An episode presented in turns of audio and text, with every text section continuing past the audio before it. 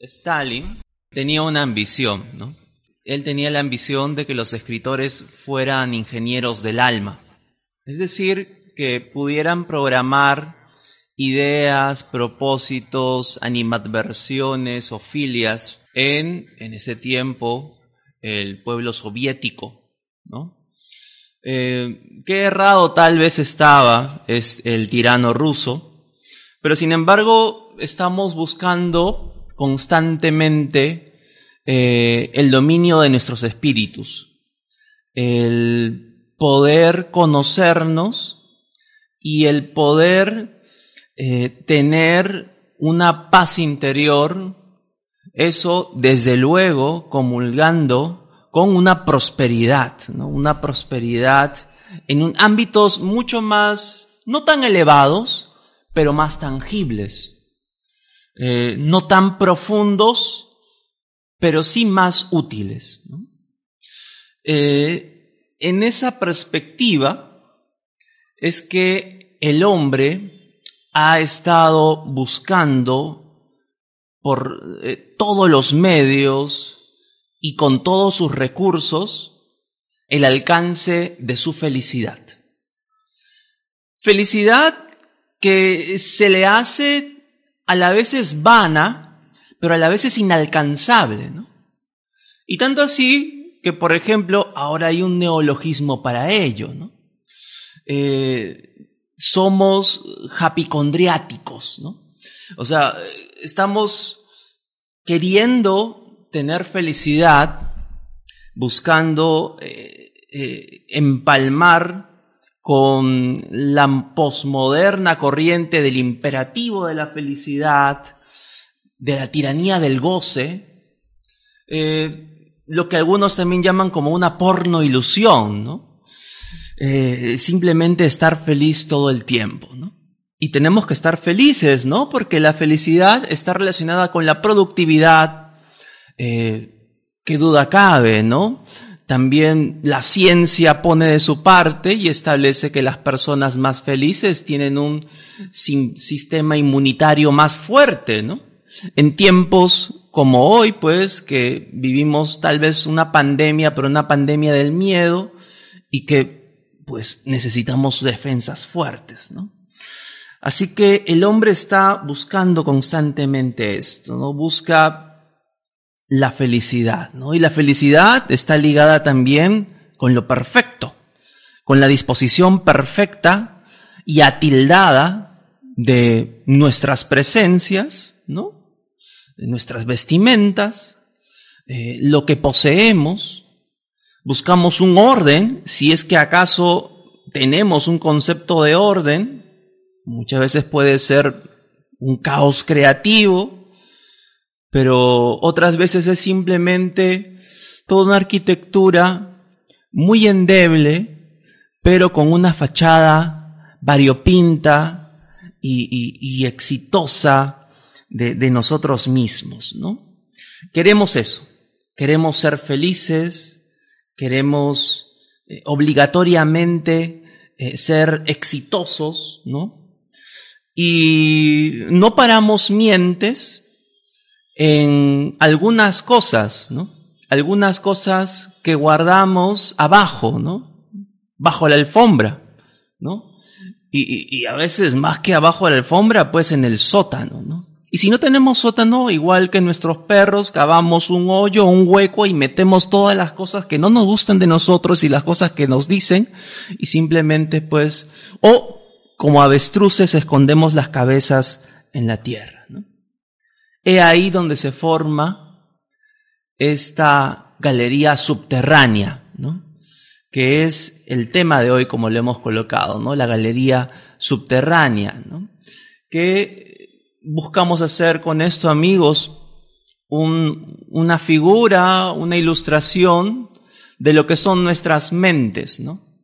Nuestras, nuestras mentes muchas veces más que ser un jardín de diversiones son galerías subterráneas en las cuales alojamos aquello que sentimos pero no decimos y que no hacemos pero deseamos y que recordamos pero no compartimos.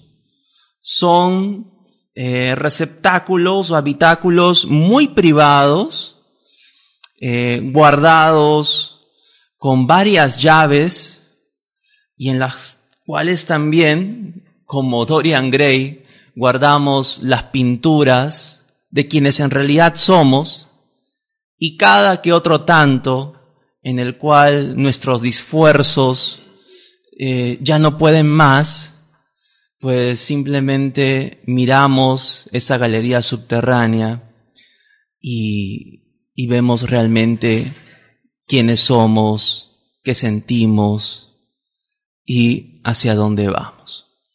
Mi nombre es José de la Roca y amigos, esta es la concha de la tortuga por Amauta Radio en los 91.9 de la FM. También estamos transmitiendo para nuestro podcast en Spotify.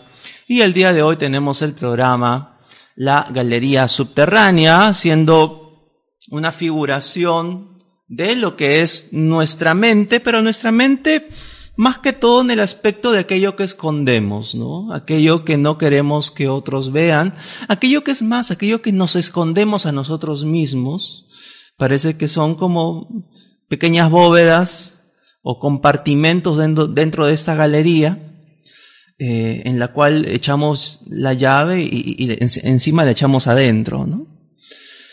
Eh, y, vamos a estar hablando en breve con nuestro amigo Martín Buendía un poco acerca, pues, eh, principalmente de, de, un tema que se enlaza, ¿no? y que me parece genial tocarlo y vital, vital. Hablo con mayúsculas la palabra vital, ¿no? Y que es el entender un poco destrabar este tabú de lo que es nuestra propia salud mental. ¿no? Y al hablar de nuestra propia salud mental, no estoy hablando que necesariamente tengamos alguna psicopatía, aunque bueno, según algunos estudiosos, todos tenemos alguna dormida o potencial, pero fuera de ello, eh, así como tenemos una ablución, tenemos un cuidado, una profilaxis de nuestra higiene personal, ahora muchos nos están diciendo, oye, lávate las manos, pues también hay que tener cuidado, tener una profilaxis y una higiene mental. Una higiene mental. Y la higiene mental debe realizarse de manera diaria, metódica y consciente. ¿no? no solo cuando estoy enfermo, enfermo del espíritu, como dirían los griegos, ¿no? No, no solamente eso, sino simplemente para eh, aceitar, para calibrar nuestro principal motor, que es por supuesto en esta dimensión nuestra mente y ergo también nuestras capacidades cognitivas, de las cuales, por supuesto, dependen nuestra performance en nuestra vida profesional y personal. Entonces, es un tema que vamos a tocar en breve con nuestro amigo Martín Buendía. Em, y, volviendo a esto, nosotros eh, creemos que es importante tratar sobre el tema eh, del cuidado de nuestra mente y de nuestro espíritu, como le había dicho antes. El día, en el día a día, en el trabajo, uno siempre se encuentra con, con diversas, diversos problemas, eh, que uno tiene que dar respuesta tal vez inmediata. Y encontrándome, como ustedes también se encontrarán muchas veces con diversas asignaciones, tareas o proyectos, buscamos hacer las cosas o los proyectos de la manera más prolija posible, ¿no? Eh, limando todas las asperezas de la superficie, quitando todas las impurezas y tratando de que ese, esa muestra objeto eh, sea pues la muestra real de nuestro trabajo, ¿no? Porque la muestra de nuestro trabajo es la muestra también de nosotros mismos, ¿no? Así que unos compañeros en el trabajo querían hacer un proyecto, había, el proyecto tomaba X rango de tiempo, pero solicitaban eh, otro X más, ¿no? Más tiempo para rehacer este, este proyecto porque estaba bien, pero podía ser mucho mejor, ¿no? Y esto, conversando con la administración, nos hizo acordar una frase de Voltaire, ¿no? Y Voltaire decía que lo perfecto es enemigo de lo bueno. Es decir, yo puedo realizar miles de cosas, ¿no? Puedo ser mucho más feliz o puedo hacer las cosas en otro nivel, pero si me va a demandar una cantidad excesiva de tiempo, eso ya ni siquiera es bueno, eso ya es desgastante. Y el desgaste lleva al colapso o lleva al retraso de quizás toda una, en una empresa, por supuesto, de toda una cadena de suministro o de producción que va a llevar pues a ciertas pérdidas y va a llevar de alguna manera al caos. Entonces, esto también, este principio que, que, manda Voltaire de que lo perfecto es enemigo de lo bueno, también es, es extrapolable a nuestra propia vida personal, ¿no? Eh, no solamente eso, sino que constantemente nuestra salud mental o lo que ya se llama nuestra autoimagen, es decir, nuestra autopercepción, em, está muchas veces formada por los paradigmas, por las percepciones ultra e hiper subjetivas de otras personas. Eh, Benoit Mandelbrot, eh, que lo conocí a raíz de una conversación que tuvieron Kerr Sagan con Stephen Hawking y, otro escritor norteamericano, eh, decía de que las personas o bien piensan en, en base a fórmulas o bien en base a imágenes. Ahora, muchas veces también pensamos eh, de manera mixturada, pero te inquiero, ¿no? Y es, y, lanzo este, este, esta interrogante porque por ahí también se me acercó algún, algún compañero o compañera con, con esta dubitación, ¿no? Sentía que las personas le endilgaban, le encasillaban o etiquetaban de diversa forma, ¿no? ¿No? Eh, le decían las personas que eran eh, eres malo o eres malo en esto, así que mejor dedícate a esto otro, ¿no? Y, así vivimos siempre eh, con el juicio de los demás como una espada de Damocles, ¿no? Arriba de nosotros. Em, entonces, si Benoit Mandelbrot decía esto, ¿no? Que algunas personas piensan en base a fórmulas y otras personas piensan en base a imágenes, ¿Tú qué crees que, cómo pensarán esas personas que te endilgan, que te etiquetan tan fácilmente? ¿Crees acaso que hacen una fórmula de tu personalidad? Eh, te, analizan, ¿no? Y, te lanzan un juicio eh, en base a experiencias, en base a pensamientos, en base a un análisis procedimental o simplemente, que es lo que pasa siempre, de acuerdo a su volátil estado de ánimo, te dicen aquello que eres, ¿no? Me parece que esto último es lo más frecuente, ¿no? Eh, en esta era de hiperromanticismo, ¿no? Donde creemos que nuestras emociones son el sol del el planeta, el sistema planetario de todos los demás. Así que hay que tener en cuenta eso, ¿no? Las personas rara vez piensan lo que dicen, ¿no?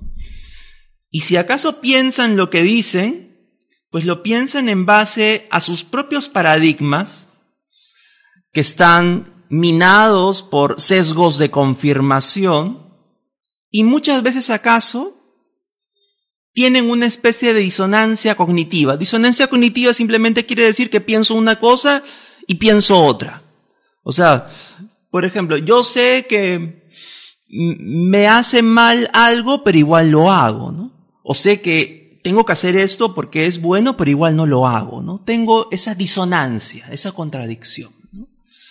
Entonces, todo esto nos lleva al hecho de que tenemos en nuestras mentes tanta información o tantos datos, a veces datos rescatables, a veces datos basura, pero que es importante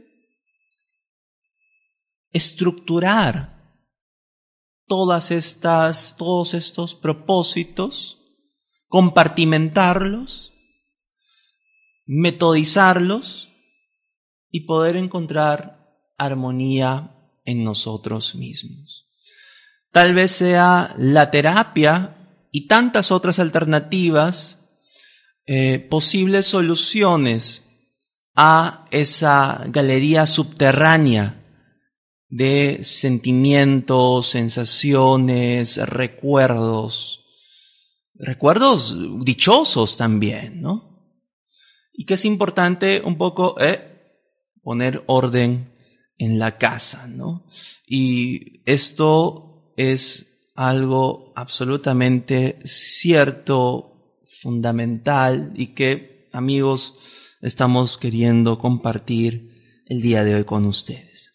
Bien, entonces, dicho esta introducción, amigos, vamos a conversar en breve con nuestro amigo Martín Buendía para hablar un poco acerca de la vida, ¿no? hablar un poco acerca eh, de cómo, oye, una persona que tiene un relativo éxito, que en realidad más que éxito es una tranquilidad, es una paz interior, y que como la terapia, ¿no? Es una alternativa de solución, una, un hábito que no se toma simplemente cuando tú estás enfermo, ¿no? Sino al contrario, cuando tú estás sano, ¿no?